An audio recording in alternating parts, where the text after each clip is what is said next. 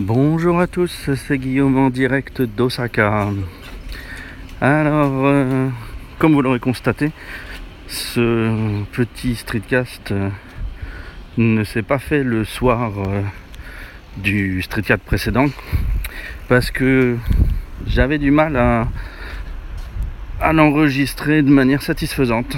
Alors, bon, là c'est un nouvel essai, on va voir. Si vous entendez ça, c'est que ça m'aura suffisamment satisfait. Sinon, vous entendrez autre chose. Alors, euh, c'était cette fois-ci, je voulais, euh, avec beaucoup de retard du coup, euh, m'exprimer sur le sujet de la parentalité, qui était une question qui venait d'Estelle, si je me souviens bien maintenant, sur le Discord des streetcasters. et donc, bah, elle se demandait à peu près euh, à quel point elle allait devoir sacrifier ses activités euh, si elle avait un, enfant ou des d'ailleurs, hein, on ne sait pas, mais en cas d'enfant. Et donc, bah, mon point de vue sur le sujet, alors ça aura les limites de, c'est le point de vue du papa euh, qui a été évoqué par d'autres, mais je vais essayer d'approcher le truc d'une dans sa réalité, forcément, et de deux bah, dans le contexte international où je suis. Et donc, euh, bah, tout commence par le mariage en fait, parce que, enfin le mariage, le couple. Et donc, euh, je suis en couple avec une japonaise, marié avec une japonaise. Euh, on doit taper dans les 15 ans. Oui, c'est 15 ans l'année prochaine, je crois. Et donc, euh, dans la mesure où on est dans un couple international, eh ben, en fait, on découvre très rapidement que tout doit être négocié clairement, explicitement, euh, beaucoup plus que dans un couple qui euh, est de la même nationalité. Vraiment, toutes les choses qui paraissent évidentes, ne le sont plus du tout quand on est dans un couple international. Et donc, euh, eh bien, on apprend à vraiment tout négocier clairement, explicitement. Alors, ça donne un peu une gueule de contrat hein, à la relation euh, de couple. Mais euh, c'est, à mon sens, à mon expérience, le seul moyen pour que ça marche correctement. Sachant qu'après, on, peut, avoir les, problèmes de langue. Quand euh, les deux conjoints ont une des deux langues maternelles euh, euh, comme langue commune, il y a quand même une compréhension culturelle un peu plus importante. Moi, dans mon cas, on a décidé que... non, on n'a pas décidé, il, s'avère que Ma femme n'avait aucun intérêt pour la France, en particulier, et n'a jamais vraiment euh, voulu euh, euh, apprendre le français. Elle baragouine forcément au bout de 15 ans, hein. mais elle n'a jamais, jamais décidé de l'étudier profondément. Et puis, moi de mon côté, pas super doué en langue.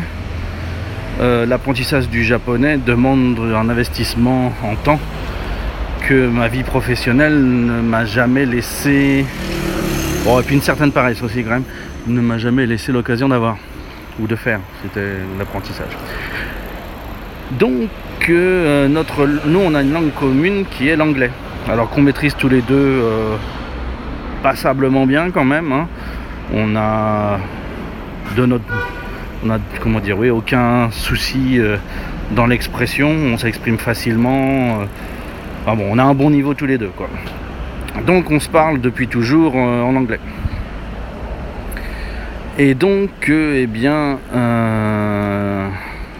quand il s'est avéré, quand il s'est, oui, quand il s'agit plutôt, quand il s'est agi d'avoir des enfants, le premier, et eh ben de suite on a négocié et qu'est-ce que ça va changer Qu'est-ce qu'on va faire Donc euh, la place de chacun, les rôles de chacun dans l'organisation avec le nouvel enfant euh, ont été négociés. Presque âprement peut-être, c'est possible euh, pour les souvenirs que j'en ai. pour, pour que tout soit clair et que tout se passe bien. Sachant qu'on partait quand même sur l'image au Japon, c'est la femme qui a un enfant arrête de travailler définitivement jusqu'à ce que. Enfin, elle abandonne sa carrière. Elle s'occupe à temps plein de l'enfant euh, jusqu'à son entrée à l'école primaire. Et puis, euh, à partir du moment où il est à l'école primaire, elle peut utiliser le temps libre donné par l'école pour reprendre bah, un petit boulot. Forcément pas reprendre une carrière devient très difficile. Donc ça c'est le modèle japonais. Je suis d'un modèle de famille français où non, tout le monde bosse. C'est nécessaire de toute façon si on veut euh, tout payer à la fin du mois. Donc on partait vraiment euh, de deux schémas culturels très distants, les plus distants possibles, possiblement. Euh, bon, sachant que ma femme était loin d'être vraiment volontaire pour suivre le modèle japonais standard. Donc on a négocié et euh, ce qui s'est passé nous c'est que eh bien euh, pendant euh, congé maternité, congé parental, eh bien on a considéré que son boulot à elle c'était s'occuper du bébé, j'avais mon boulot que moi je continuais. Et donc tout ce que tout ce qu'il fallait faire c'était que chacun ait un moment son boulot. Donc mon, moment sans boulot, moi, c'était le week-end m'occuper du môme. Et du coup, bah, elle, son week-end, c'était euh, quand moi je m'occupais du môme, eh ben, elle pouvait faire autre chose. Donc ma femme en a profité pour euh, prendre des cours. Elle a dû passer, elle a dû préparer en un an deux ou trois, euh, comment on appelle ça, je sais pas, des, des licences ouais, en quelque sorte. Pas des licences de fac, mais euh, le droit, certains diplômes qui permettent de faire certaines activités. Donc ma femme a, pendant ce temps-là, pendant ses week-ends, pendant le congé parental, euh, elle a fait ce qu'elle voulait, y compris aller s'amuser, hein, aller boire des coups le soir et tout. Et je m'occupais de, mon fils euh, en gros pendant 48 heures euh, non-stop. Donc euh, bah, quand il était très petit, les biberons, les machins, voilà.